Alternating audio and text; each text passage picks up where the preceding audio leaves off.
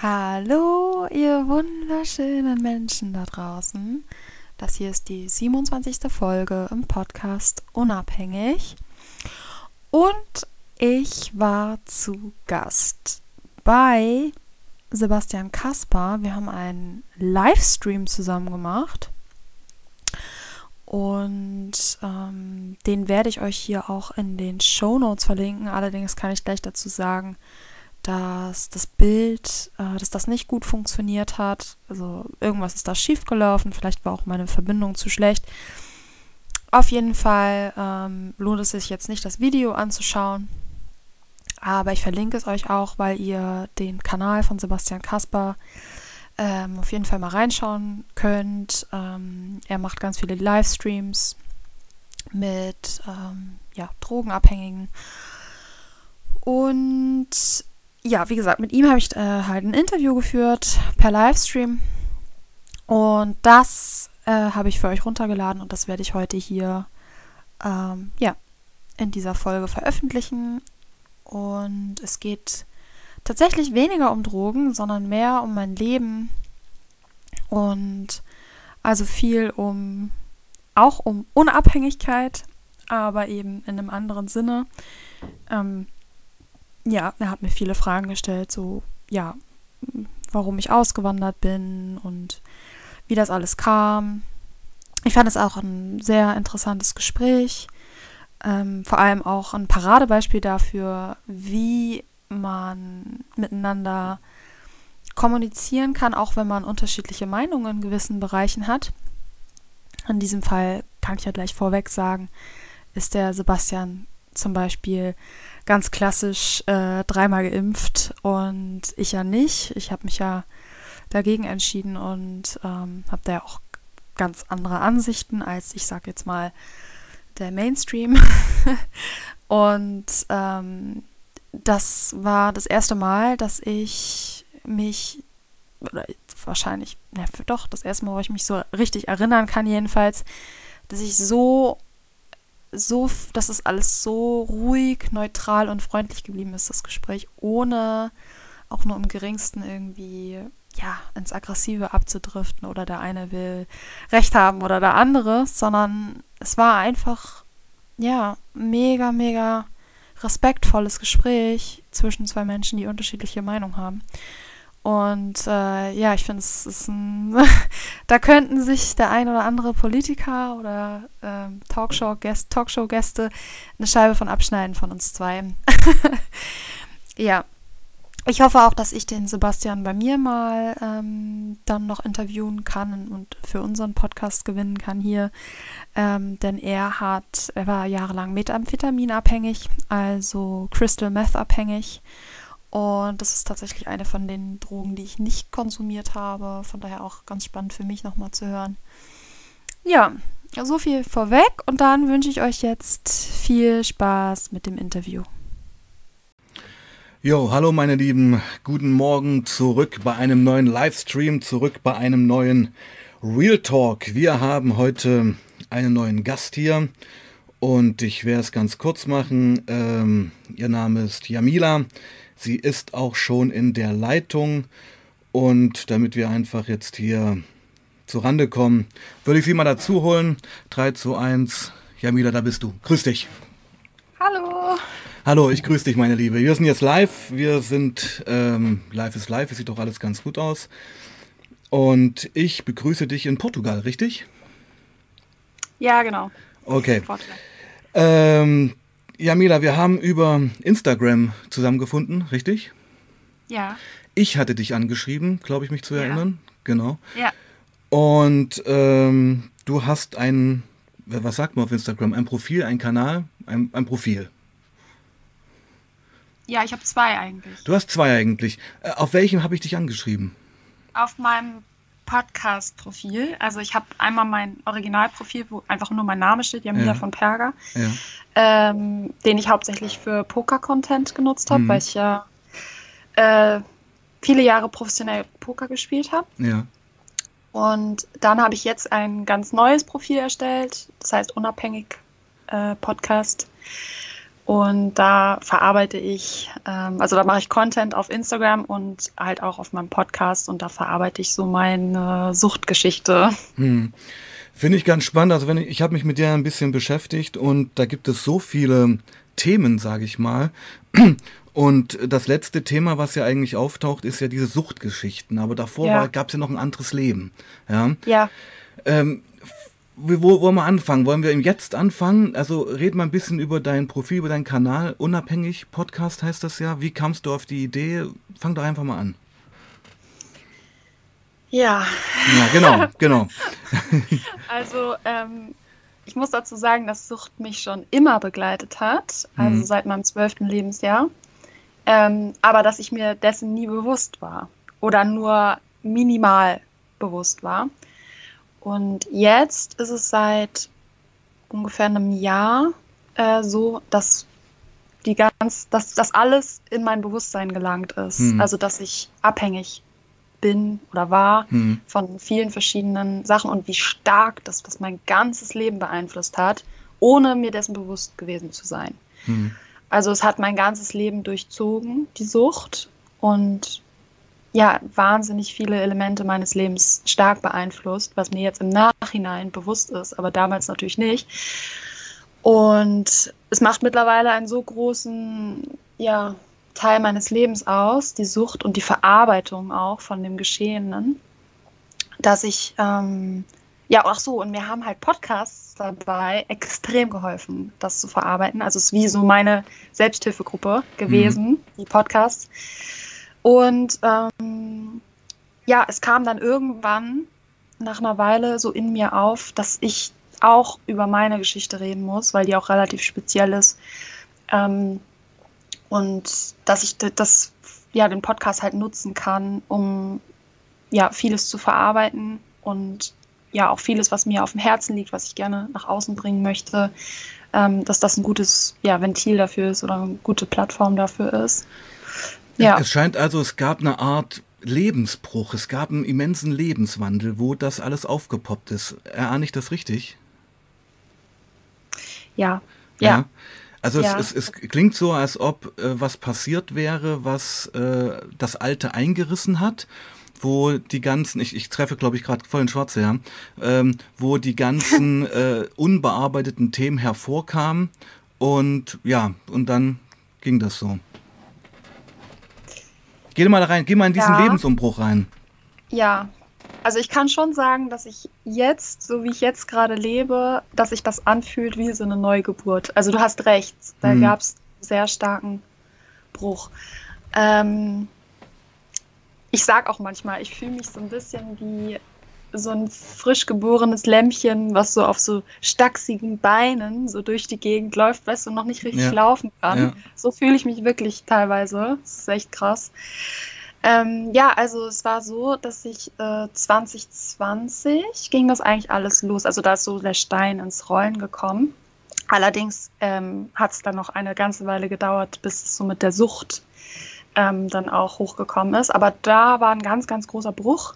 Ich war an dem, zu dem Zeitpunkt auf dem Höhepunkt meiner Karriere. Also ich habe einen sehr erfolgreichen Twitch-Stream gehabt mit 5000 Followern nach einem Jahr schon oder so.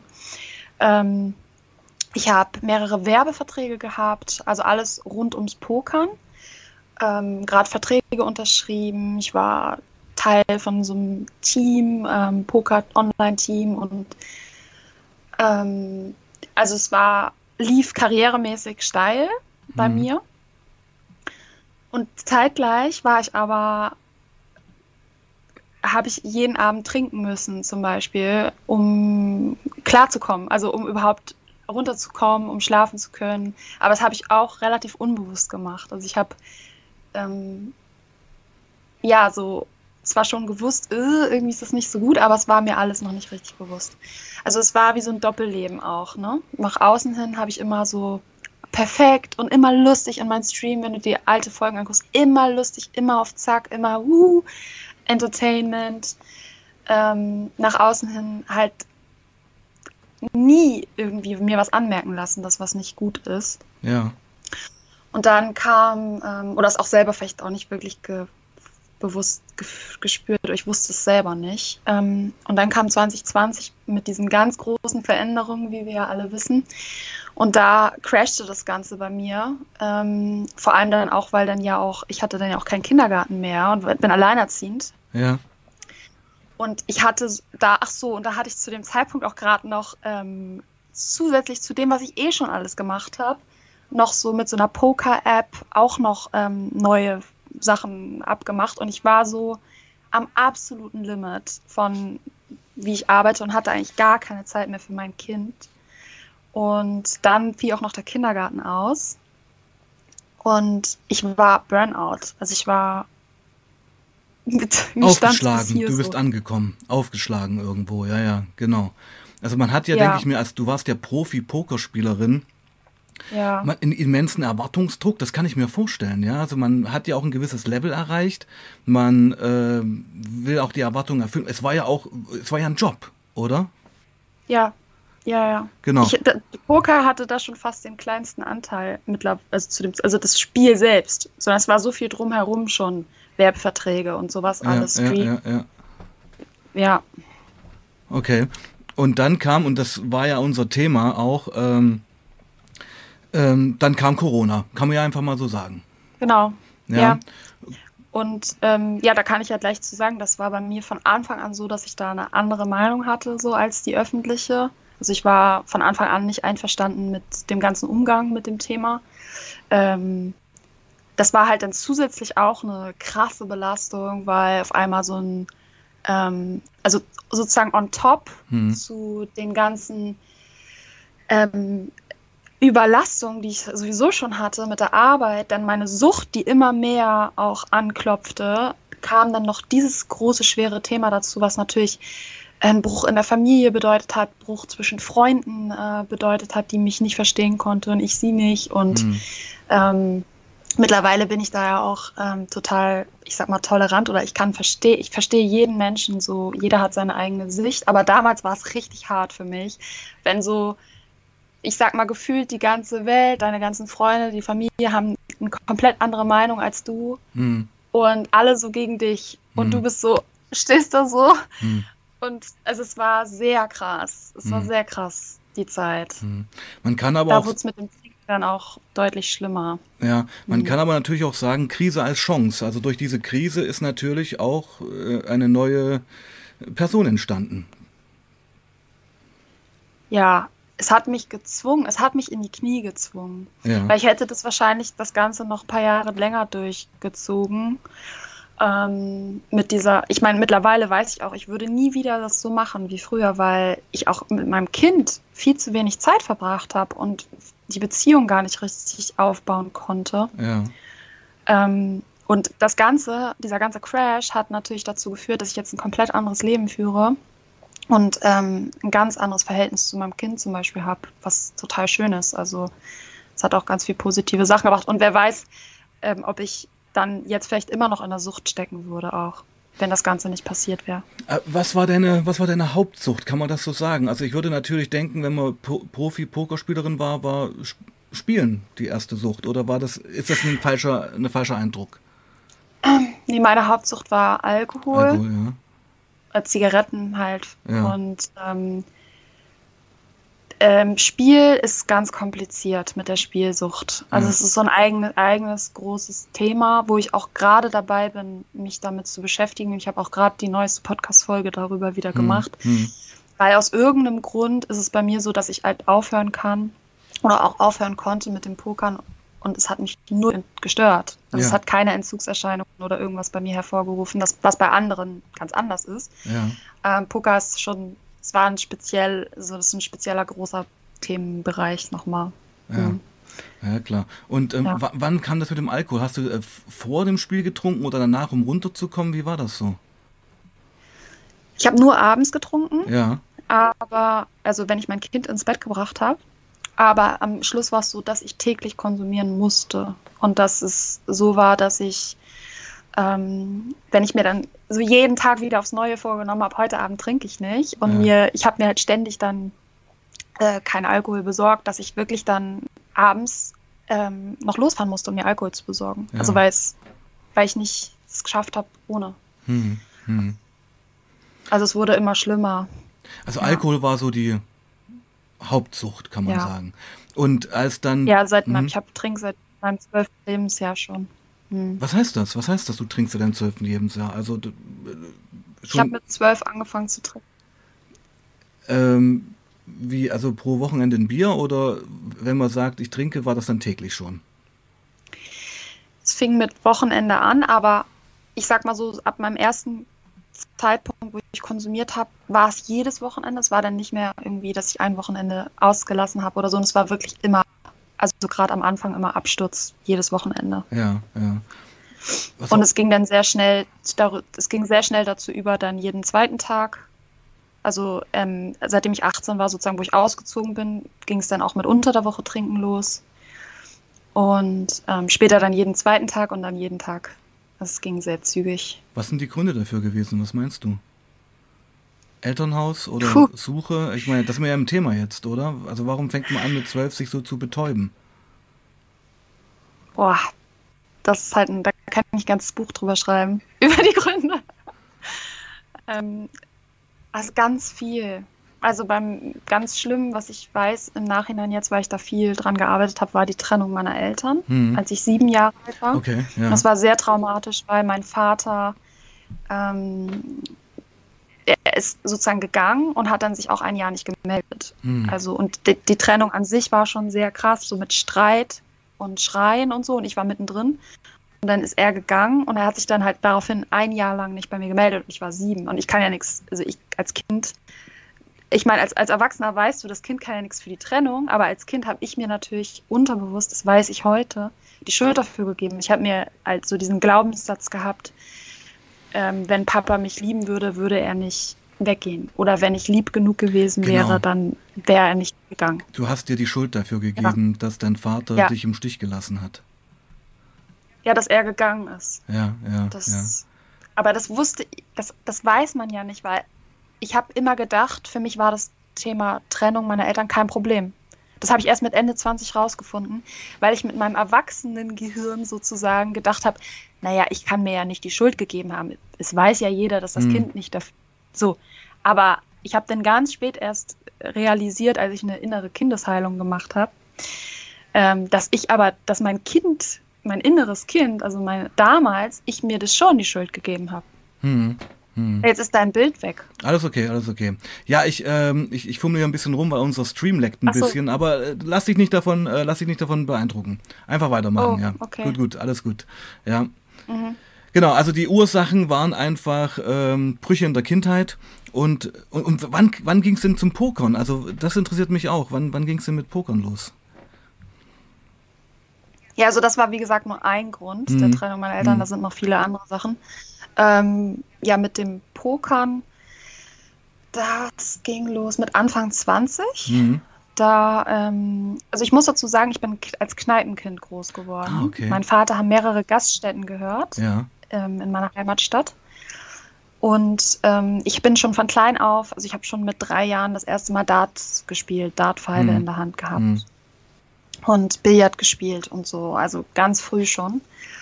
Und ähm, auch Kartenspiele. Also meine Mutter hat mir schon immer gesagt, dass ich verrückt war nach Kartenspielen. Also ich, während meine Freundinnen mit Puppen spielen wollte, wollte ich äh, Karten spielen lieber. Mhm.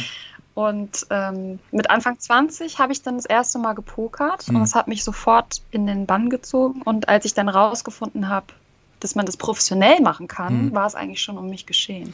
Ah, Weil okay. das war mir vorher nicht bewusst, dass man auch mit Karten sein Geld verdienen kann oder professionell spielen kann. Das war für mich so, wow. Mhm. Und dann habe ich mich da jahrelang reingefuchst in das Thema. Ähm, du hast normale Schulausbildung gemacht? Oder wie, wie war so der Schulwerdegang? Abitur gemacht, ja, ja. Und bist dann, hast du Abitur gemacht? Ich habe Abitur gemacht Ja. und dann ähm, habe ich eine Ausbildung als Diätassistentin gemacht, Oh. also Ernährungsberatung. Ja, ja. Ähm, und aber habe die nach zwei Jahren abgebrochen, also äh, weil ich ähm, halt da schon angefangen habe, parallel zu pokern. Ja. Und ich wusste schon, dass ich das nicht machen werde mit der, weil mir das auch nicht gefallen hat. Also Warum hat dir das nicht und hab gefallen? bin dann halt. Puh, kann ich auch ein Buch drüber schreiben? Ja, ich, du, ich, ich weiß ja schon ein bisschen was, aber erzähl mal ein bisschen, ja. ja. Ähm, also ich damals habe ich schon intuitiv gespürt, dass das dieser Weg oder dass das den Leuten nicht wirklich hilft, so wie wir das gemacht haben damals. Ähm, Diese Diätgeschichte. Ja, das war quasi Diätassistenz. Bedeutet, es geht ja gar nicht nur um Diät per se jetzt abnehmen, hm. sondern Diät auch, das ging dann auch zum Beispiel Leute, die leberkrank sind ja. oder äh, Dialyse bekommen, also wie die dann sich ernähren sollen, sozusagen. Ja, ja, ja, ähm, aber das war damals schon sehr, wie soll ich sagen, deprimierend, der ganze Beruf, also wie das so abgelaufen ist. Und ich habe so damals schon gespürt, dass das den Leuten nicht wirklich hilft, was wir da machen. Ähm, mhm. ich habe, ja, also um es grob zusammenzufassen. Mhm. Und heute weiß ich, hat sich das bestätigt, also was ich damals gedacht habe, für mich jedenfalls. Mhm. Ja. Äh, wie, das verstehe ich jetzt nicht. Also, weil das einfach so eine Hierarchiegeschichte ist, dass man äh, Menschen, die eine Problemlage mit Ernährung haben, erstmal jetzt ist erstmal egal, ob das äh, psychisch oder körperlich ist. Äh, hat dir der Ansatz nicht gefallen, wie das gemacht wurde? Ja, sowohl der Ansatz nicht mhm. als auch inhaltlich. Mhm. Also das sind ja WHO-Richtlinien, mhm. die da so vorgegeben werden, die sich aber auch ständig ändern. Mhm. Also wir haben äh, damals dann schon gelernt, also zu dem Zeitpunkt, wo ich äh, gelernt habe, nur mal als Beispiel, da hat man wieder gesagt, Eier wären doch gesund. Mhm.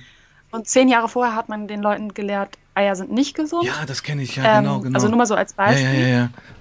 Äh, genau. Und ähm, ich habe damals schon gemerkt, so, okay, was ist jetzt eigentlich hier die Wahrheit? Weil es wird eigentlich die ganze Zeit immer, je nachdem, äh, äh wie gerade so der Forschungsstand ist, mhm. und eigentlich tapp, tappen die auch trotzdem komplett im Dunkeln. Und mhm. ich habe damals schon gemerkt, ähm, also wenn du dir die Zahlen anguckst, es werden ja immer mehr Menschen krank von Jahr zu Jahr zu Jahr. Mhm. Und ähm, ne, Pharma kannst du dir ja auch angucken, mhm. die mhm. Zahlen, mhm. mhm. die, die, machen ja Umsätze, es steigt, ja, steigt, ja, steigt, ja, steigt, was ja eigentlich per se klar macht, dass wir irgendwie im Dunkeln tappen oder dass wir was falsch machen, weil wenn, wenn, wenn das funktionieren würde, was wir machen, wenn die, die Ernährung richtig wäre, die wir machen, zum Beispiel, ähm, dann würde ja, würden ja, müssten ja theoretisch immer weniger Leute krank werden und die Umsätze der Pharma müsste zurückgehen, aber es ist das Gegenteil der Fall.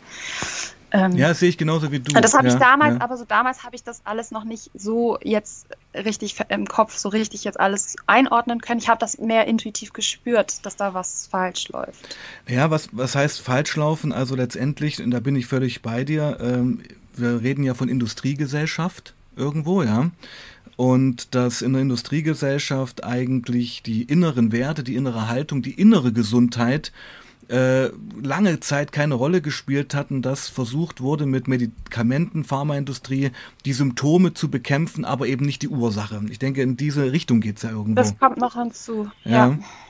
ja. Genau. Und ja. ähm, okay, also lass uns doch mal, also was ich ja bei dir interessant finde, auf deinem Profil steht ja, du bist, äh, du hast dich von Zigaretten entwöhnt, von Kaffee auch, richtig? Ja, von Kaffee. Ja. Ähm, kann man sagen, du, es gibt ja so eine, so eine, so eine Musikrichtung, die heißt Straight Age, die also gar keine, kennst du das? Straight Age? Ja, kenne ich. Kennst du? Ist das so eine Richtung?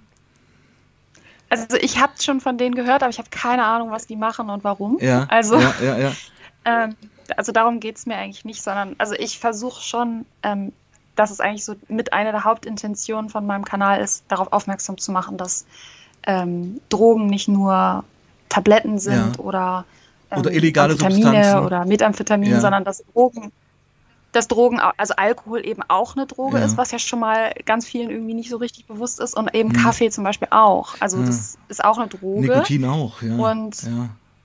ja, Nikotin auch. Also das, weil mir sehr aufgefallen ist, also bei den ganzen Podcasts, die ich gehört habe und hm. so, die mir wahnsinnig geholfen haben, möchte ich zu sagen. Hm. Aber mir aufgefallen ist, dass viele dann sozusagen den Alkohol ähm, hinter sich lassen. Hm. Aber zum Beispiel weiter rauchen hm. oder. Hm. Und es ist auch kein Vorwurf. Nee, nee, null. Nee, ist klar sondern ähm, ich habe es auch gemacht. Ich habe auch nicht sofort mit allem aufgehört. Mhm. Aber so, dass ich, mir aufgefallen ist, dass darüber gar nicht so geredet wird oder wenig mhm. und auch irgendwie viele so mit dieser Einstellung, ah, das habe ich geschafft und Hauptsache ich bin das, den Alkohol los Hm. und der Rest ist erstmal egal. Hm. Ähm, das sehe ich halt nicht so. Hm. Ich sehe schon so, dass so langfristig das Ziel sein sollte, sich ganz zu befreien. Also jedenfalls ist das mein Anspruch, weil es ähm, mich total, also auch die Zigarettensucht hat Hm. mich fertig gemacht. Also ich muss dir sagen, also du, du siehst es so, ja ein bisschen, ich bin ja auch Dampfer, ja, also ich bin immer noch nikotinabhängig, muss man sagen. Ich habe mich von Tabak entwöhnt, aber bin nikotinabhängig und ich finde Nikotinsucht eigentlich einer der härtesten Süchte. Das ist eine Hardcore-Sucht. Das ist eine Hardcore-Sucht. Und ich habe Mhm. auch äh, zwei Jahre, ich habe zwei Jahre auch äh, E-Zigarette geraucht. Hm. Und es geht nicht darum, Hm. Den Leuten einen Vorwurf zu machen, dass sie nicht aufhören können Hm. oder dass sie, dass sie noch konsumieren. Hm. Darum geht es einfach nicht. Es geht darum, ähm, sich selber bewusst zu machen, ich bin, ich, ich bin noch in der Sucht und das ist auch okay. Und es kann auch sein, dass ich es dieses Jahr nicht schaffe und nächstes Jahr vielleicht auch nicht, in fünf Jahren vielleicht auch noch nicht. Aber ich möchte doch irgendwann dieses Ziel haben, ähm, also irgendwann frei zu sein und diesen Anspruch wieder für sich wieder zu entdecken. Diesen Anspruch, frei zu werden, komplett. Das, das, das, das, ich möchte die Leute dazu ermutigen, weißt du? Ja, das geht mir ähnlich. Also ich war ja jetzt in drei Wochen in Brasilien und ähm, habe halt gemerkt, wenn man so unterwegs ist und das auch alles ein bisschen stressig ist, äh, man hängt ja wirklich nur an dieser E-Zigarette. Also was ich gemerkt habe ist, wenn man sich von Tabak auf E-Zigarette umgewöhnt, möchte ich es jetzt mal sagen, ist es ja kein Ersatz, sondern es ist eine neue Form von Nikotinmissbrauch, weil man nuckelt ja fast nur noch an dieser Geschichte. Und ähm, ich habe mich dabei ertappt, wo, ich, wo, ich, wo es mich richtig angekotzt hat. Ja, wo ich dachte, Mensch, Sebastian, das ist ja so viel krasser, dass du ständig hier dieses Nikotin reinballerst. Und gesund kann das ja auch nicht sein. Und du, dein Ansatz ist, und jetzt sind wir im Kern ja eigentlich, also ich finde es immer ganz wichtig, wenn Ex-Konsumenten, der du und ich ja irgendwo sind, ähm, eben nicht in so eine militante Geschichte reingehen, sondern und sagen, ja, hier alles scheiße und so, sondern du versuchst ja eigentlich ähm, das Innere eines Menschen, wir waren ja alle mal nicht süchtig. Verstehst du, was ich meine? Wir, es, gab, Genau. es gab uns ja schon mal nicht süchtig und da, dahin möchtest du zurück und daran bist du zurückgekommen und das Ja. ist deine Botschaft. Ja, es geht mir null darum, zu verurteilen oder militant zu Mhm. sein oder, ähm, sondern ich möchte irgendwie die Leute, die Menschen wieder dazu ermutigen, wieder, wieder zu sich selbst zurückzufinden. Mhm. Wer waren wir Mhm. denn, bevor wir diesen ganzen Genau. Konsum gebraucht haben? Genau. Weil als Kind, du, du bist ja nicht, wächst ja nicht als Kind auf mit dem Plan, also wenn ich erwachsen bin, dann werde ich mal E-Zigarette äh, rauchen. Oder wenn ich erwachsen bin, dann werde ich jeden Morgen ähm, mir ein Getränk reinziehen müssen, weil ich sonst nicht wach werden kann. Sondern das sind ja Sachen, die sich entwickeln mit dem Leben und wir haben so, so viel in unserer Gesellschaft vernormalisiert. Hm. Also so viel Konsum ist vernormalisiert worden, dass es einfach selbstverständlich ist, dass wir konsumieren. Und da möchte ich unbedingt wieder ein Bewusstsein für schaffen. Und da gilt es mit ganz viel Mitgefühl auch ranzugehen, weil das war für mich so schlimm. Das war für mich ja, Jahre, zehn Jahre langer Prozess, dieses sich selbst dafür zu verurteilen. Diese Scham und diese Schuld, dass man konsumiert, die innerlich immer da ist. Dieses, warum schaffst du es nicht mit dem Rauchen Mhm. aufzuhören? Warum, also dass man das, das muss man unbedingt hinter sich lassen und in einen anderen Weg einschlagen, weil es gibt immer eine Lösung, aufzuhören. Ähm, manchmal ist die ganz anders, als wir glauben. Und ja, also Ja, ich finde, Ja. also das ist, es geht ja fast jetzt schon in eine Gesellschaftskritik, weil wir leben in einer, ähm, äh, in einer Gesellschaft, die Konsumgesellschaft ist, muss man einfach Ja. sagen. Ja, wir Ja. sind dazu konditioniert zu konsumieren und Leistung zu bringen. und Leistung zu bringen. Und es ist auch eine, also, eine, also es ist ja fast eine Kapitalismuskritik, die du hier auch äußerst. Ja, lass mich den Gedanken kurz noch zu Ende führen. Moment Mhm. bitte. Ähm, höher, weiter, schneller, ohne Grenze, aber die, natürlich, die Natürlichkeit heißt ja, irgendwann hört man auf zu wachsen. Irgendwann ähm, kann es nicht weitergehen, weil das auch unnatürlich ist. Und dieses ständige getriggert sein auf Konsum, Konsum, Konsum, materieller Konsum zum einen und dann eben auch der individuelle Giftkonsum, möchte ich mal sagen, geht ja Hand in Hand. Ja, ich also, wenn ich was kann, dann das System kritisieren. Also Hm. ich, ich, ich bin sehr, sehr, sehr kritisch, was unser System angeht, Mhm. in, in fast allen monatelang. Ja, sag mal was ja. dazu. Also was ist so, also, also ich meine, wir hatten, wir haben uns beide ja angenähert, ähm, dass Impfung war ein Thema, Corona-Impfung, muss mir jetzt gar nicht so hochpacken, sondern ähm, wir hatten uns ja gestern schon unterhalten, dass es jetzt letztendlich jedem seine freie Entscheidung sein müsste, sich impfen zu lassen oder nicht. Aber dieser gesellschaftliche Umgang mit den Leuten, die sich ähm, nicht impfen lassen haben, war halt schon sehr verstörend, muss ich sagen. Sehr verstörend, ja. ja. Also als Betroffene, ähm, klar, als Betroffene kann ich das aus meiner Perspektive, es war wirklich, also es war hardcore hm. und ich weiß, dass ganz viele Menschen ähm, da unglaublich drunter gelitten, gelitten haben, haben ja. und es auch Selbstmorde gab. Hm. Ähm, ja, wir haben Leute alleine sterben lassen. Sehr viel dieser. Ja, ich habe sehr viel persönlich auch erfahren in dieser Zeit. Also mein Vater zum Beispiel, mein leiblicher Vater, hm. ist ähm, in dieser Zeit auch verstorben okay. an den Folgen seines Alkoholismus. Also er hatte dann Kehlkopfkrebs. Oh, okay. Ähm, und der musste zum Beispiel alleine im Krankenhaus sterben, ja. weil zu dem Zeitpunkt gab es noch keine Schnelltests. Ja. Also es konnte seine Frau nicht rein, weil der Test hätte halt 24 Stunden oder so gedauert und er ist natürlich schneller verstorben. Hm. Das heißt, er musste halt auch allein am Sterbebett liegen. Hm. Hm. Ähm, und ich habe auch einen Freund, der zum Beispiel Selbstmord begangen hat, mhm. ähm, mhm. aufgrund der äh, Maßnahmen, die so passiert sind. Und es sind halt viele Sachen bei mir passiert. Ähm, es kam viel zusammen. kritisch haben genau. werden und, und, und, es kam viel zusammen. Ja, und diese Corona-Geschichten. Und wenn man dann ja, noch ununterbrochen, ja. ja. wenn man dann noch ununterbrochen angefeindet wird ja. ähm, oder auch vor allem in der Schublade gesteckt wird oder es werden einem Vorwürfe gemacht. Also ich, in meinem ganzen Leben wurde mir noch nie vorgeworfen, ich sei rechts. Ja, genau, das ist ich war unfassbar. Immer so eine mega linke Socke. Und dann ähm, wird auf einmal so, hä, okay, also ich kritisiere äh, die Pharmaindustrie oder ich habe kein Vertrauen in die Pharmaindustrie hm. und deswegen bin ich rechts. So. Hm. Hä? Du, da möchte ich so, was so, so, es war schon klar. Ja, da möchte ich was dazu sagen. Ähm, ja. ähm, das fand ja. ich auch un, äh, unerträglich, das sage ich mal, ist erstmal egal, wie man zu dem Thema steht aber dass ja. ähm, da sofort diese sogenannte Nazi-Keule rausgeholt wird, was, by the way, eine ekelhafte Verharmlosung der Verbrechen der Nationalsozialisten ist, wenn ich ja jeden, wenn ich jeden, der es ja nicht voll für Impfung ist, und ich bin dreimal geimpft und sage das trotzdem so, ähm, mit ja. dem schlimmsten gesellschaftlichen Urteil belegt, wo ja eigentlich auch eine Diskussion dann zu Ende ist. Das ist ja der Punkt. Es ist ja ein Totschlagargument. Ja, ja genau. Es ist ein Totschlagargument mhm. und ähm, dann diese entsetzliche Spaltung. Also mhm. anstatt dass wir zusammenfinden ähm, und uns darüber unterhalten in Ruhe, ohne und vor allem auch, dass jeder selber entscheiden kann. Das war ja alles, also es, ach, da könnte man ewig drüber mhm. reden jetzt, ne? Aber es war auf jeden Fall ähm, eine sehr harte Zeit. Mhm. Und sehr belastend auf jeden Fall, ja. Also, Aber so belastend, dass du für dich eine Entscheidung getroffen hast. Ja, Genau, also für mich war das Ganze ja Fluch und Segen. Also mhm. auf der einen Seite mhm. natürlich hat sich alles zugespitzt. Ich war nervlich völlig am Ende. Ich bin auch wieder, also ich hatte schon mehrere Depressionen in mhm. meinem Leben und mhm. das Ganze, ich hatte schon gemerkt, ich schlittere wieder darauf zu, mhm. ähm, wenn ich jetzt nicht radikal irgendwas ändere. Ähm, und dann, ja, dann habe ich halt einen Entschluss gefasst und zwar hat ähm, diese ganze Corona-Geschichte in mir auch ganz stark nochmal den Wunsch hervorgebracht, eigenständiger zu werden. Also mein neues Lebensmotto war dann sozusagen, ähm, selber machen, anstatt machen zu lassen. Raus aus den Abhängigkeiten. Raus aus der Abhängigkeit. Also auch aus der gesellschaftlichen. Äh, aus der gesellschaftlichen generell. Ja, ja, ja. Ich habe das Gefühl gehabt, die ganze Welt bricht über mich zusammen. Mhm.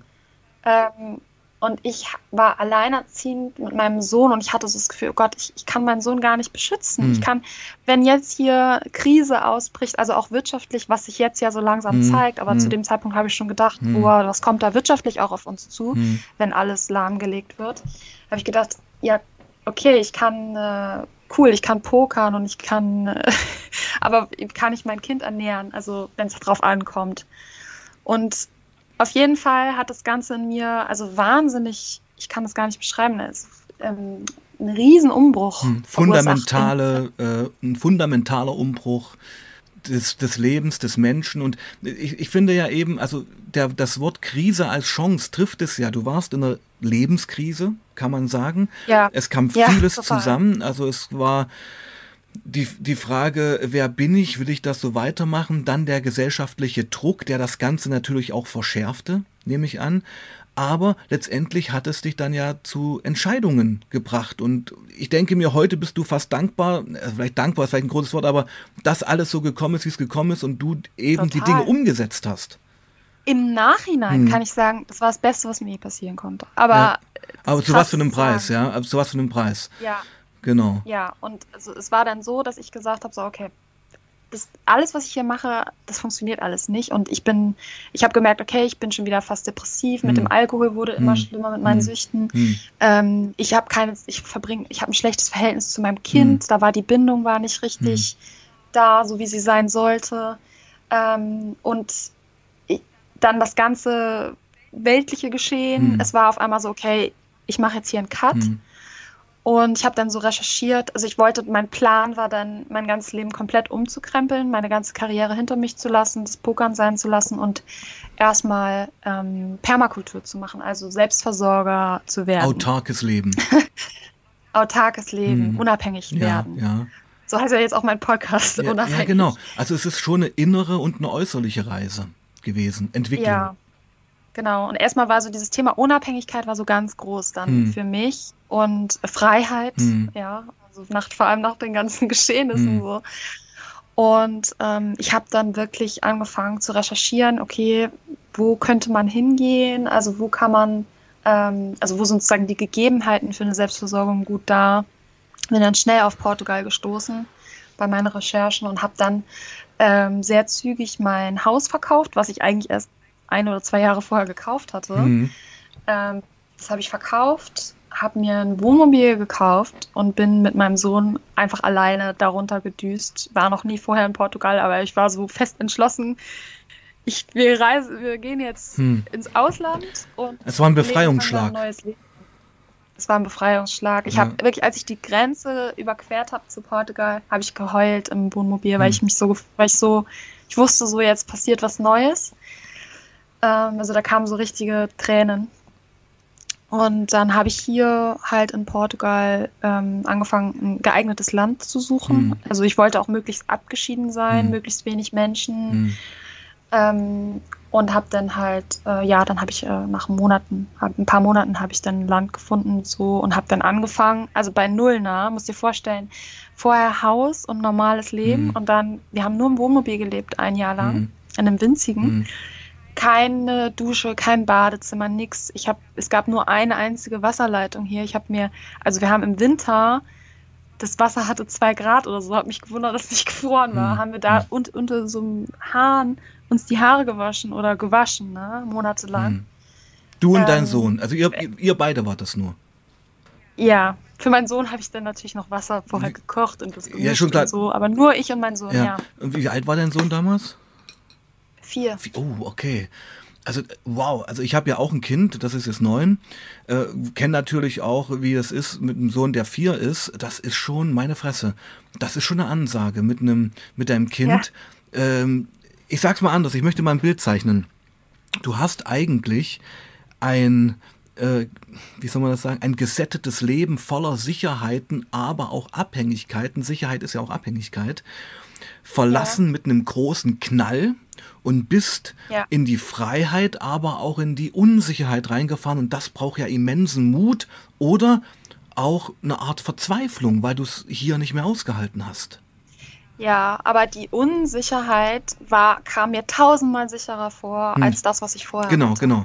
Also für mich war es der sicherere Weg, quasi ähm, wohin zu gehen, wo ich anfangen kann, mein Essen zum Beispiel selber anzubauen. Hm. Oder wo ich mein eigenes Wasser habe. Also wir haben Hm. hier alles komplett eigenständig. Wir haben unser eigenes Wasser, Hm. ähm, also einen eigenen Brunnen. Ähm, Wahnsinn. Wir bauen unser Essen selber Ja, an. ja. Also wir sind unabhängig komplett, ne? Also ähm, selbst wenn ich jetzt zum Beispiel baden oder duschen will, Hm. dann muss ich halt vorher ein Feuer machen und das Feuer erhitzt das Wasser in einem Boiler und dann, also ich habe halt auch Holz, so ist es alles komplett äh, unabhängig. Ähm, ja, aber es war damals halt ähm, natürlich krass, das Ganze erstmal anzufangen. Und äh, aber es war wirklich, also natürlich, ich war wie eine Getriebene. Hm. Also ich hatte dieses Gefühl, ich muss weg aus Deutschland Hm. und aus diesem Wahnsinn und Hm. ich muss halt irgendwo hin, wo ich Hm. alleine bin. Um dich selber wiederzufinden. Ja, und auch um mich selber wiederzufinden, weil Hm. ja, ich, ich, ich war so lost. Ne? Du warst eine Getriebene, du innerlich eine Getriebene, äußerlich wurdest du äh, angegriffen von der Gesellschaft, von der Familie, also Ganz abgestoßen, ja, also schon outgesourced irgendwo. Und ähm, ich meine, was bleibt da in einem anderes übrig, als zu flüchten? Ja, also um wieder zu sich selbst Ja. zu finden. Ich kann das absolut nachvollziehen, meine Liebe. Ja, und ich weiß aber auch, dass das immensen Mut braucht. Also das ist Chapeau an dich, das ist schon echt irre. Ja. Ja, ja, das stimmt. Mhm. Ähm, Und ja, noch und letztendlich Pardon? war es, Hm? ja, Ja, und es ist letztendlich auch, denke ich mir, was du gerade lebst, ist ja für viele ein innerlicher Lebenstraum, den sie aber irgendwie nie umsetzen. Und ich äh, verstehe dich als heutige Person und deinen Kanal eigentlich als eine Art Appell an die Leute, über den Tellerrand mal hinauszuschauen. Die Reise in sich wieder anzutreten und äh, ganz nach dem Motto, die Gedanken sind frei. Äh, wir müssen uns emanzipieren, loslassen von diesen gesellschaftlichen Strukturen, die uns ja in irgendwelche Schubladen zwingen. Ich tu nix die ganze Zeit, ich denke, ich treffe voll ins Schwarze, ja. Genau. komplett, Mhm. komplett. Und der Podcast, also heißt ja unbindestrich abhängig. Genau, Ähm, genau, also es geht natürlich ganz, ganz viel um Sucht. Hm. Ähm, aber auch, es soll nach und nach auch immer mehr um dieses generelle Befreien gehen Mhm. und also von der Gesellschaft und unseren Gewohnheiten und Denkmustern und Konditionierungen äh, frei zu machen, wenn das der Weg ist, der dich glücklich macht. Ne? Es geht ja immer darum, wenn du glücklich bist, musst du ja nichts ändern. so, ne? Ja, Ähm, ich denke, die ja, wenigsten Leute genau, also in unserer Konsumgesellschaft sind glücklich. Also ich meine, ich weiß, von welchem Glück du redest. Sie denken vielleicht, sie sind glücklich, aber es ist nicht das Glück. Ja. Ja, hättest du mich vor fünf oder Mhm. zehn Jahren gefragt, ob ich glücklich bin, Mhm. hätte ich dir immer gesagt, ja, mir geht's Na gut. klar, ja, und ja. heute und heute Hm. im Nachhinein kann ich sagen, oh mein Gott, ich war am Ende. Hm. So, also es, Du hast eine Rolle man- gespielt. ich, ja, und man, man merkt es halt selber auch oft gar nicht, Hm. ähm, wie es einem eigentlich wirklich geht. Meistens ist es, tendier, tendieren wir dazu, dass wir das Gefühl haben, uns geht erst schlecht, wenn uns wirklich richtig, wenn die Kacke so richtig am Dampfen ist. So. Ne? Aber ich kann halt wirklich sagen, ähm, das war diese ganze Veränderung, das war das Beste, was ich machen konnte. Es war am Anfang sehr, sehr hart, Hm. weil ich war ja auch komplett alleine. Hm. So, ne? Ich hatte ja auch niemanden, mit dem ich reden Hm. konnte, Hm. keine Freunde, keine Familie mehr hier, nix. Ähm, Also bei den. aber so jetzt bin ich seit fast drei Jahren hier. Ich kann jetzt im Nachhinein sagen, also allein schon das in die Natur zurückkommen, dieses von der Stadt oder ich war Vorstadt gelebt, ähm, in dieses fast ununterbrochen draußen sein und umringt von Natur, Ja. das hat so viel in mir Ja, bewegt. ja. Und das Gartenarbeit, das kann man sich nicht vorstellen, wie das ist, wenn man von einem Samen, Hm. den man in die Erde pflanzt, Mhm. bis zum Ende der Ernte und der Mhm. Verarbeitung der Mhm. Nahrungsmittel, Hm.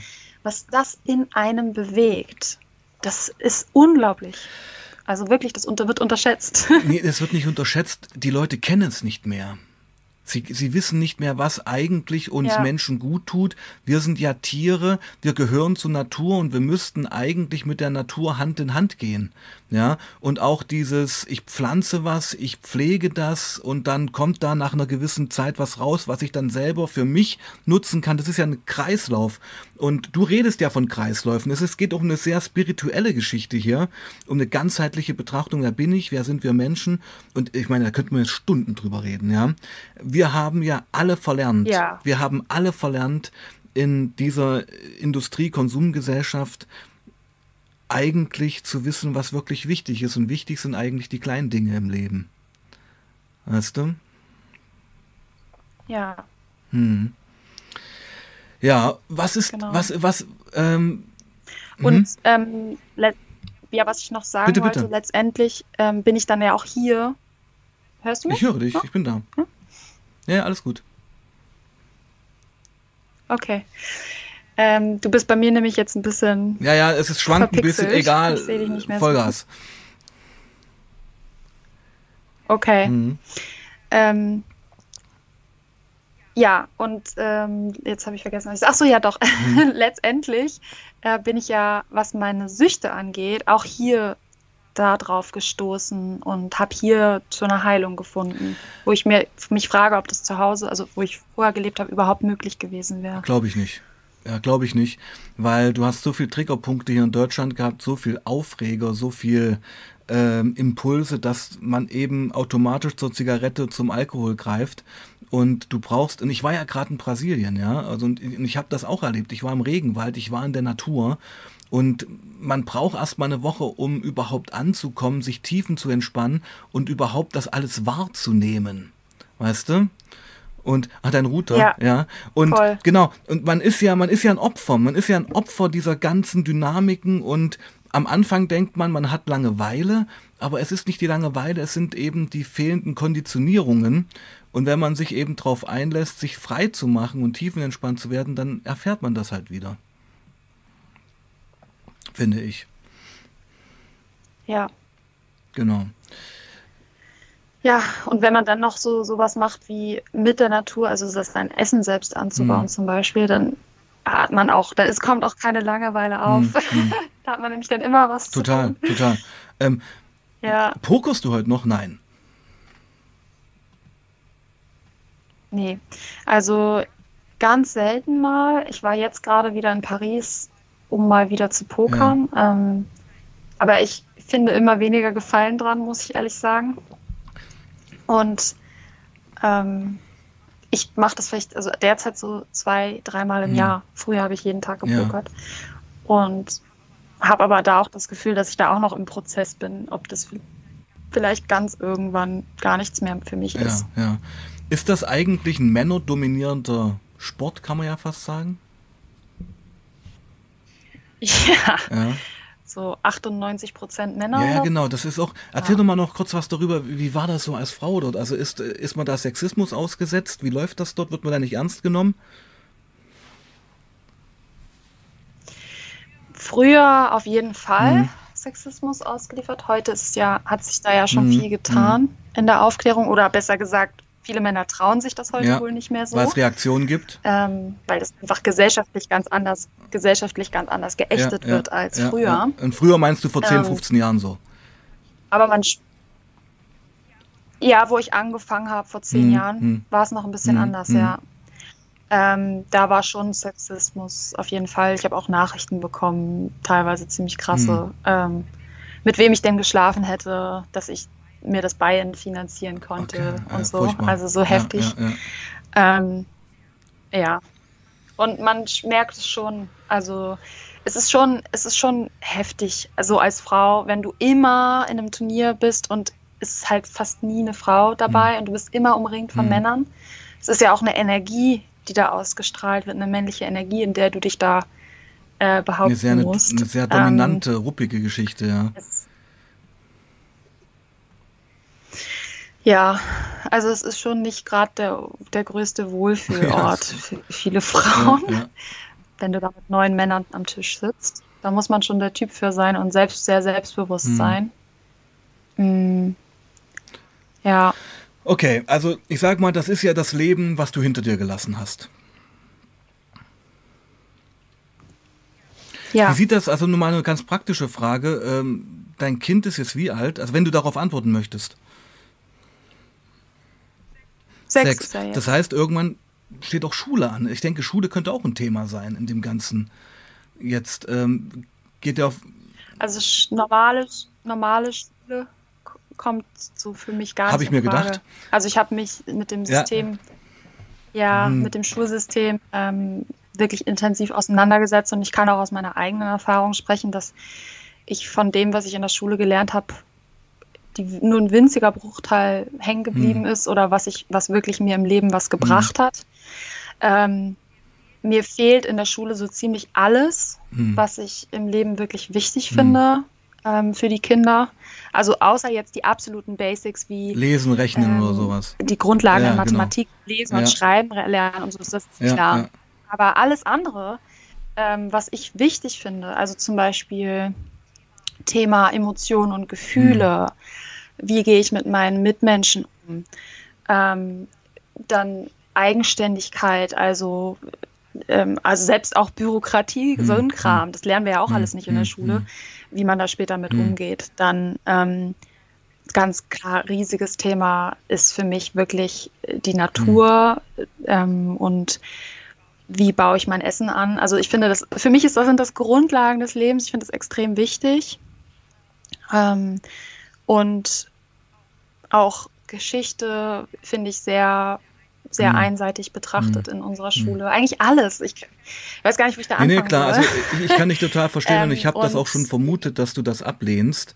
Ähm, das heißt also, es wird, ist das möglich Ja. in, in gibt es in Portugal eine Schulpflicht oder ist das, wird das da laissez-faire gehandhabt? Wie, wie wird das laufen?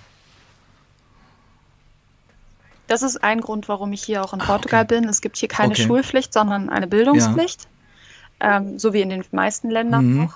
Ähm, in Deutschland gibt es ja eine Schulpflicht, deswegen kommt Deutschland für uns auch gar nicht mehr in Ja, Frage. ja, ja. Ähm, und hier ist es so, dass er derzeit, ähm, wir machen einen Mix, also wir machen Homeschooling und ähm, gleichzeitig ist er aber auch viermal die Woche in einer Montessori-Waldschule und hat also beides. Und das funktioniert wahnsinnig gut. Also ich sehe es ja an Hm. ihm. Er ist sechs, er spricht schon zwei Sprachen, lernt gerade eine Hm. dritte. Er kann schon schreiben, also die Basics. Ähm, so, ist viel weiter als, als Kinder, die jetzt in einem, im normalen Schulsystem. Naja, und du, und ich muss dir sagen, ich bin ja, ich bin ja. Schulsozialarbeiter und sehe halt auch, was so an normalen Schulen ähm, passiert, beziehungsweise nicht passiert. Ähm, ich meine, mit so einem, ja, es ist, es ist eine Riesengeschichte jetzt, ja. Also Schulpflicht, ich kenne viele, die wirklich Schulpflicht fundamental ablehnen. Ja. Und für, ich kenne sogar eine ehemalige, eine Freundin heute noch, aber ich habe die ewig nicht gesehen. Sie ist auch nach Paraguay ausgewandert aus solchen Geschichten. Paraguay ist ja auch so ein Ort, wo Leute hingehen, viele Deutsche hingehen und Portugal ähnlich. Und ich finde es letztendlich eine Tragödie und auch eine Katastrophe, dass so viele tolle Menschen, auch wie du, dieses Land verlassen haben. Das ist ja eine Dramatik, finde ich. Ich finde es auch Ja, schade. du hast ja deine Heimat Ja. verlassen müssen. aber es bleibt uns echt keine andere Wahl. Ja, ja. Schwingt da auch ein bisschen Traurigkeit Stimmt. mit oder spielt das gar keine Rolle?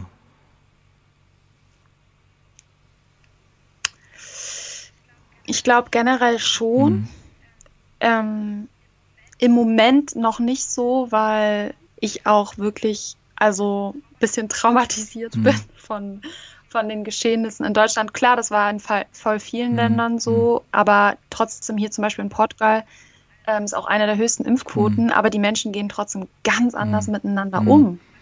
Also wenn du hier zum Beispiel dich nicht hast impfen lassen, dann sind die Leute eher so neugierig und so, aha, ja, wieso denn nicht? Mhm. So, so, also so sind so Mhm. offen und die verurteilen Mhm. dich auch nicht Mhm. so. Also diese, diese Hass und Hetze, wie es in Mhm. Deutschland war, hat mir sehr große Angst Mhm. gemacht, muss ich Mhm. ehrlich sagen. Und ich weiß aber, dass im Endeffekt das auch nur aus einer Naivität oder aus einer, eigentlich aus dem, ich glaube, die Deutschen sind eigentlich wahnsinnig gutmütige, ähm, liebe Menschen und die können sich deswegen zum Beispiel einfach ähm, nicht vorstellen, dass vielleicht, ach, wie soll ich das jetzt erklären? Ne, Also ich glaube, dass da ganz ja. oft so eine, so eine Naivität dahinter steckt oder so eine eigentlich Gutmütigkeit gemeint und die aber so eine Angst dann davor haben, also wenn jetzt zum Beispiel Leute wie ich eine andere Meinung Mhm. haben und die werden dann medial dargestellt als Verschwörungstheoretiker Mhm. oder Rechte, dann haben die einfach nur Angst, oh Gott, da ist jemand, der will uns was Böses und wir wollen doch aber eigentlich alle nur was Gutes und dann wird so das versucht, das, das Böse so wegzustoßen oder so. Ich weiß Mhm. nicht. Ich glaube eigentlich, dass das. Ich will damit sagen, ich, ich glaube eigentlich jetzt nicht, dass die Deutschen irgendwie böse sind oder so. Oder Nee, ich- überhaupt würde ich gern nicht. was dazu sagen. Ähm. Ähm, also es gibt ja erstmal nicht die Deutschen. Ja. Äh, genauso wenig wie es die Portugiesen und die Ausländer Ja, gibt. das kommt noch Ja. Ähm, aber Ja, klar, Ja. natürlich. Ja, ich weiß, Genau. was du meinst. Aber du, ich, wir versuche, ich versuche ja gerade irgendwie so das darzustellen, wir ja gerade, Genau. ja gesagt hast, vermisst du Deutschland. Genau, ich würde gerne was dazu sagen wollen. Also gerade Ja. bezüglich dieser ganzen gesellschaftlichen Debatte. Es wird halt in Deutschland, das ist so eine Art Sport, ähm, erstmal alles politisiert. Ja, ich, weil ich denke, eine Impfung ist ja erstmal gar nichts Politisches, aber es wird sofort so ein politischer Anstrich da reingebracht, wo man sich denkt, ja, wo kommt das jetzt her? Es geht hier um eine ja, Impfung. Komplett. Und auf einmal geht es hier um Rechtsradikalismus und Nazi und Schwurbler. Das, das, das, das passt ja gar nicht zusammen. ja, das ist so der Punkt, dass alles sofort nee, hochpolitisch wird in auch eigentlich völlig unpolitischen Themen. Ja. Das zum einen. Zweitens hat man ja eben auch gemerkt wieder in diesen ganzen Debatten, dass sagen wir mal, Deutsche oder auch viele auch so eine Denunziationssport betreiben. Ja? Also viele haben irgendwie Lust daran, Leute zu verpfeifen oder ähm, äh, anzuzeigen ähm, und wo ich mir denke, ja, wo kommt das her? Ja, ist das so eine Art äh, Kollektivismus? Ja, weil das ist ja schon sehr unsympathisch. Und ich denke, das hat dir, das hat dir ja. sehr wehgetan. Das hat dir selbst sehr wehgetan, denke ich mir. Ja, klar. Aber ich, ich, ich sehe eigentlich immer das Gute im Menschen. Also ich denke mir, selbst wenn jemand so drauf ist, dann wird es auch seinen Grund haben, weil er vielleicht selber traumatisiert worden ist. Ähm, nee, es ist eine Art Hilflosigkeit. Weißt du? ich versuche immer das ja, irgendwie noch zu Es sehen. gibt manchmal aber nichts Gutes. Also ich denke, von vielen ist es einfach auch so eine äh, vorauseilende Gehorsamsgeschichte. Um ja, ja nicht selber in den Fokus zu rutschen. Ja, was auch ja, ja. Ich glaube auch ganz viele haben diese Impfgeschichte genutzt als als Ventil, ah, wenn ich das mache, dann bin ich ein guter Mensch, weil so wurde das ja dargestellt, ähm, medial genau. auch, so, dass das war für die so, ah, okay, wenn ich mich impfe, dann bin ich ein Solid, dann bin ich solidarisch. Genau. Und die anderen sind Mörder. Cool. Und dann ha haben sich ganz viele Leute da haben sich ganz viele Leute dann über diese Impfung neu definiert. Mhm. Als jetzt gehöre ich zu den genau. Guten und wenn ich mich nicht impfe, dann bin ich auf jeden Fall gehöre ich zu den Bösen. Also so schon diese, diese Trennung, diese, diese absolute ja. fundamentale Trennung in Gut und Böse, als ob es das geben würde. Und das ist ja, das hatte ich, das hatten wir im privaten Gespräch auch schon das ist das, was ich ablehne, diese Reduzierung von Menschen und von Persönlichkeiten auf ein Thema. Du bist nicht geimpft, per se, du bist schlecht, du bist ein schlechter Mensch, wo ich mich frage, das im ehemaligen Land der Dichter und Denker, was ist hier eigentlich los? Ja, voll. Ja.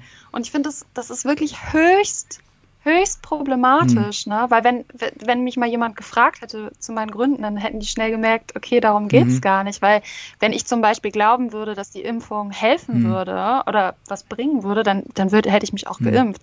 Und es ging auch so um ganz grundsätzliche Sachen. Also ich nehme mal so als Beispiel, das versuche ich immer vielen zu sagen selbst wenn da jetzt, sagen wir mal, wir nehmen mal an, es würde jetzt ein absoluter Killer-Virus auf die Menschheit losgelassen werden. Und sagen wir mal, wenn du infiziert bist, dass jeder Dritte daran stirbt. Mhm. Also es ist eine unglaublich hohe Sterberate, mhm. ja. Sagen wir mal, jeder Dritte stirbt und es ist ein absolutes Killer-Virus. Selbst dann möchte ich nicht, dass der Staat eingreift in, ähm, in meine Entscheidung, was ich mache mit meinem Körper. Mhm. Also selbst dann würde ich das ablehnen. Und das verstehen viele halt nicht, weil ich, ich bin immer für Eigenverantwortung, immer. Mhm. Und ich glaube auch, dann sagen viele als Argument, ja, aber viele Menschen sind nun mal nicht verantwortungsbewusst. Und dann sage ich, ja, warum sind sie es denn nicht? Weil du ihnen die Verantwortung von klein auf abnimmst. Und wenn du einem Menschen die Verantwortung immer abnimmst, dann wird er unverantwortlich. Und irgendwann müssen wir diesen Teufelskreis mal durchbrechen. Also ich will jetzt gar nicht zu. Nee, nee, nee, ich finde das gerade super, ich finde das gerade super, weil es gibt ein anderes. hätte man Diskurs. Es, es gibt ein anderes Wort dafür. Du, ähm, äh, du entmündigst letztendlich die Menschen von ihrer freien Entscheidung. Ja. ja. Und äh, ich denke eben, ich ja. denke eben, ja. Da bin ich immer dagegen. Ja, genau, ich, ich auch, ich auch. Weil der geht. Preis der Freiheit, der Preis für Individualismus, was in unserer Gesellschaft ja angeblich hochgehalten wird, ist eben auch, sich mit Menschen auseinandersetzen zu müssen, die es eben nicht deiner Meinung sind und nicht der kollektiven Meinung sind. Und viele Leute, und jetzt, das ist ein Satz, den ich oft sage, haben einfach verlernt, dass Demokratie ähm, Meinungsverschiedenheit bedeutet, Diversität in der Meinung und eben kein Konsens. Konsens hast du in Nordkorea. Ja. Ja. Genau, wow, ja, ja genau. das könnte man fast Amen sagen. Ja. ja. Ich weiß gar nicht, wie wir jetzt wieder darauf gekommen sind. Nee, na, weil das alles zu, weil das alles miteinander zusammenhängt, ja. weil das letztendlich, ich, wir sind drauf gekommen, weil ich gesagt habe, es ist eine Katastrophe, es ist eine Dramatik, dass Leute intelligente, integrierte Leute wie du einfach ihr Heimatland verlassen haben aus Gründen. Und das ist eben auch eine Dimension, die auch gar nicht so erwähnt wird, ja, wie viele Leute diesem Land den Rücken gekehrt haben. Und das ist eine Katastrophe, finde ich. Wahnsinn, mhm. das ist Wahnsinn. Es wird wirklich verschwiegen. Mhm. Ähm, weil, also ich weiß ja hier in Portugal allein schon, das Land wird überschwemmt. Mit Deutschen. Von, von Deutschen, hm. von Holländern, hm. Von Schweizern, also von vielen. Ähm, und äh, es wird überschwemmt. Also die Preise sind, ich habe vor zweieinhalb Jahren hier gekauft, sind jetzt verdoppelt mm. oder so mm. von den Grundstückspreisen, mm. weil das Land überschwemmt wird. Darüber wird nicht geredet, ne? Weil es wird ja irgendwie immer medial versucht, dieser, das so aufrecht zu erhalten, dass wir alle dieser Meinung sind. Ähm, und wenn jetzt sowas rauskommt, dass voll viele Deutschland Würde alles haben, so, dann, dann wird ja irgendwie klar, dass da vielleicht doch ein paar mehr eine andere Meinung haben und dass wir doch ein paar auch größere Probleme haben. Mhm. Ja. Also das ist, wundert mich auch, dass das wird auch komplett verschwiegen, ja, mhm. wie, wie das Land verlassen haben. Und Portugal ist ja nur ein Land. Viele ja, gehen ja auch woanders hin, wie ja. du schon sagst, Paraguay. Sü Südamerika ist auch so, so eine Destination, ja. Ja, ja. Okay, meine ja. Liebe. Wir sind jetzt bei einer Stunde angekommen. Ich würde dich äh, bitten, also wie sehen deine, was ist dein Ziel für die nächsten fünf Jahre und hau doch noch mal eine Botschaft raus, was du gern den Leuten noch so mitgeben wollen würdest.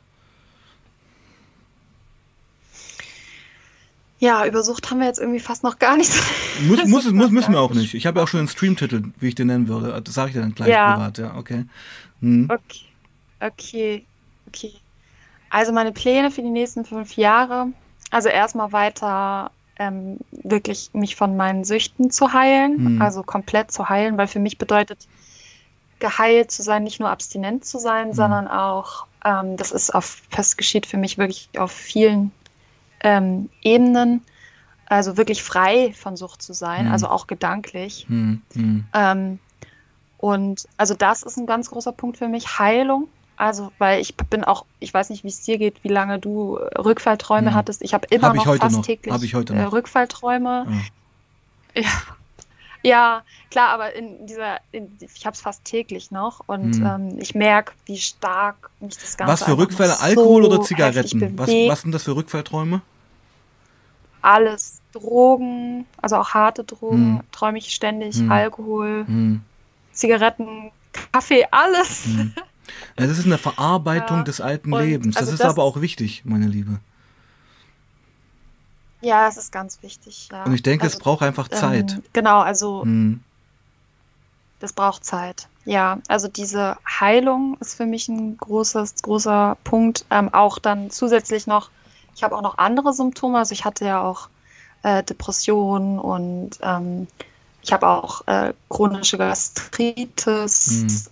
Und noch andere Symptome gehabt. Und auch das bin ich gerade am Heilen. Also ich bin da gerade wirklich auf so einem Heilungsweg.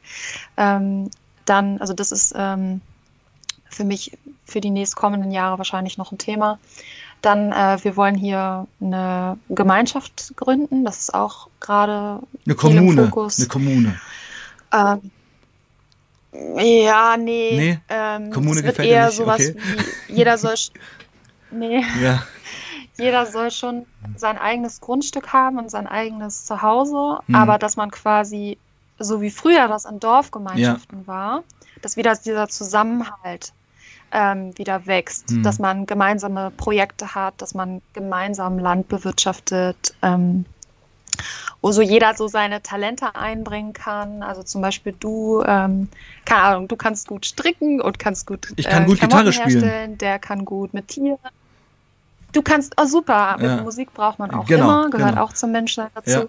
Ja. Ähm, so. Und dass man quasi ähm, like-minded hm. Menschen findet, äh, die sich zusammentun und dann gemeinsam, ähm, ja, gemeinsam das Leben wieder ja, neu entdecken.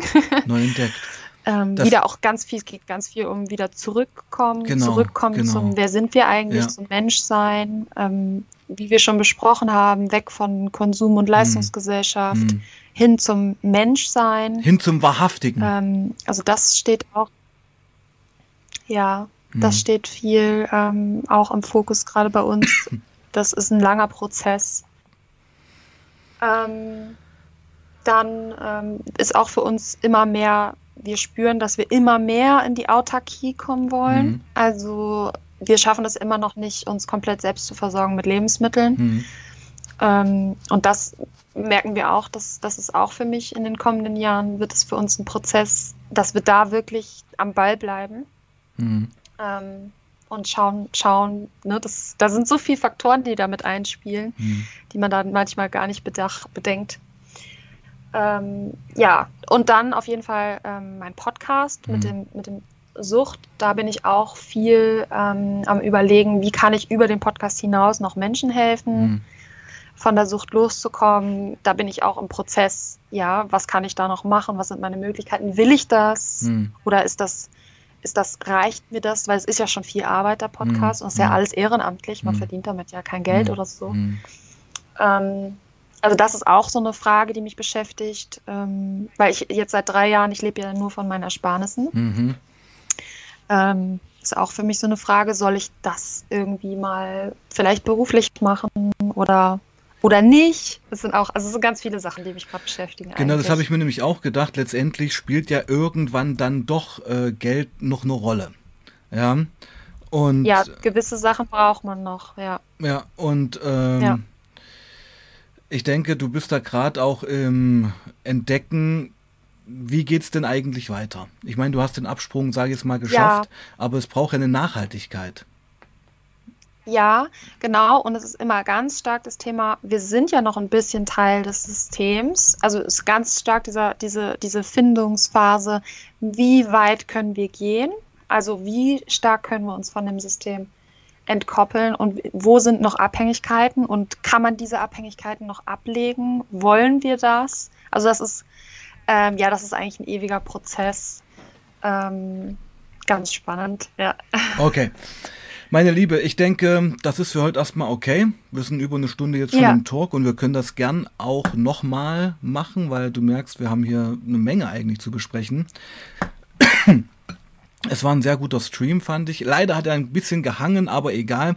Äh, als Podcast läuft das natürlich super. Audio hat gestimmt. Unsere Videogeschichte war ein bisschen hängig, aber wir haben gute ähm, Zuschauer gehabt und ähm, ja, würde es erstmal dabei belassen. Du hast dein Schlusswort ja, ja. fast gesagt gerade, oder?